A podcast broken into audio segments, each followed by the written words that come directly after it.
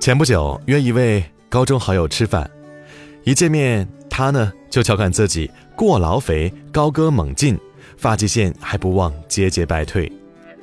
他在老家一家公司已经做到了部门副手，他诉苦，每天夜里啊常常被领导召唤在微信上头脑风暴，出差是家常便饭，周末假期还要负责推广一些活动。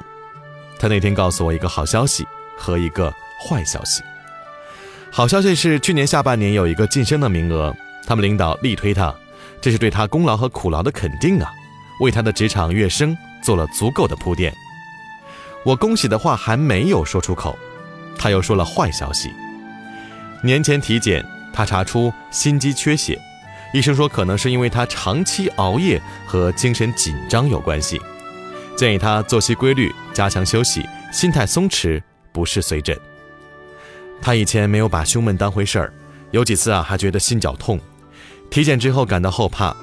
他跟领导说明身体的状况，推掉了晋升的机会，减少工作任务。就像冲刺了很久，撞线前没有力气了。他有一句话让我印象深刻，他说自己啊才三十出头就触到了职场天花板了。我心里也感慨。其实最大的职场天花板是身体素质不称职啊，但还是安慰他赶紧调理好身体，留着好身体，不怕没柴烧。我们都知道，身体是一，其他是零的道理，但是能知行合一的人并不多，除非被身体狠狠地教训过一次。我有一个学霸叔叔，高考发挥失常，录取到第二志愿了，专业也被调剂过。他读本科的时候学习刻苦。专业成绩称霸全学年，他一直自学喜欢的专业，打算放弃本专业的保研，报考喜欢的专业的研究生。但是他忽略了劳逸结合，过度透支自己身体。大四的时候累出病来的时候，回家休养一个学期。他有慢跑的习惯，就是养病期间培养出来的。后来他读研读博，在大学任教，都很注重身体和学习的平衡了。还有我的一位女性朋友，曾是他们公司最年轻的女经理。之前有一个紧急的任务，那时间特别紧，任务特别重哈，要做数据分析。她白加黑的核算几天之后，眼睛突然看不清了，去医院检查治疗，后来慢慢恢复的。她说，在眼睛啊只能看到影的那几天，她觉得眼睛最重要。眼睛复明之后，她保持着一揽子的护眼好习惯。再也不敢用眼过度了。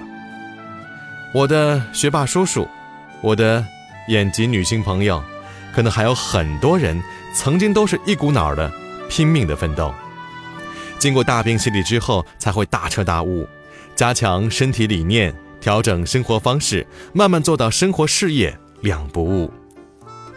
刚毕业那会儿，我也是工作特别玩命，早起看业务书，弥补跨专业就业的差距。午休时间拿来研习论坛里的案例，晚上加班加到差点赶不上末班车。正当我觉得一切大有所为的时候，身体突然泼了一盆冷水。我至今还记得自己咳血的时候的紧张，看病时候的不安。真没有什么比独在异地看病更让人怀疑人生了。后来回家养了半年，等饮食、作息。锻炼和心情这四大护法修够学分之后，才召唤出我的免疫力和抵抗力，让我有心有力的去做想做的工作。有人说，健康啊是一种麻木。当我们身体无病无恙的时候，很容易陷入一种麻木状态，把精力集中在当前的优先项，比如工作、学习、玩乐或者变美上。但身体其实是一位假睡的考官。平时由着你屡屡违规，他当时懒得管，后来直接通知你已经挂科。在我看来，我们要努力工作无可厚非，但不需要上升到玩命的高度。命哪能是我们想玩就玩的，想拼就拼的呢？曾听过这样一句话：我们浪费自己的健康去赢得个人的财富，然后又浪费自己的财富去重塑自己的健康。更惨的是，有时候这个过程不可逆，太多疾病有钱也治不好。所以说，努力归努力，也要保重身体，这才是年轻人最好的活法。早睡早起，清淡饮食，坚持运动，别瞎生气，避开伤害身体的生活习惯，就是把爱自己落到实处。我记得我当初玩命工作，生命只有回家休养那段时间，我对那份工作啊是有一种负气感的，觉得是工作让我生病的。后来我想通了，不是工作让我生病，而是我忙于工作，放纵不良的生活习惯，这才是让我生病的根本原因。我现在的工作量和年纪啊，都比那个时候大一些了，但我的生活方式却健康很多，身体状况也好了很多。因为吃了那一切，我深深长了几个痣吧。尽量作息规律，不要熬夜。不是你熬夜，你熬不起，是夜在熬你。尽量三餐有序，饮食有度。半年前吃的食物塑造了现在的你。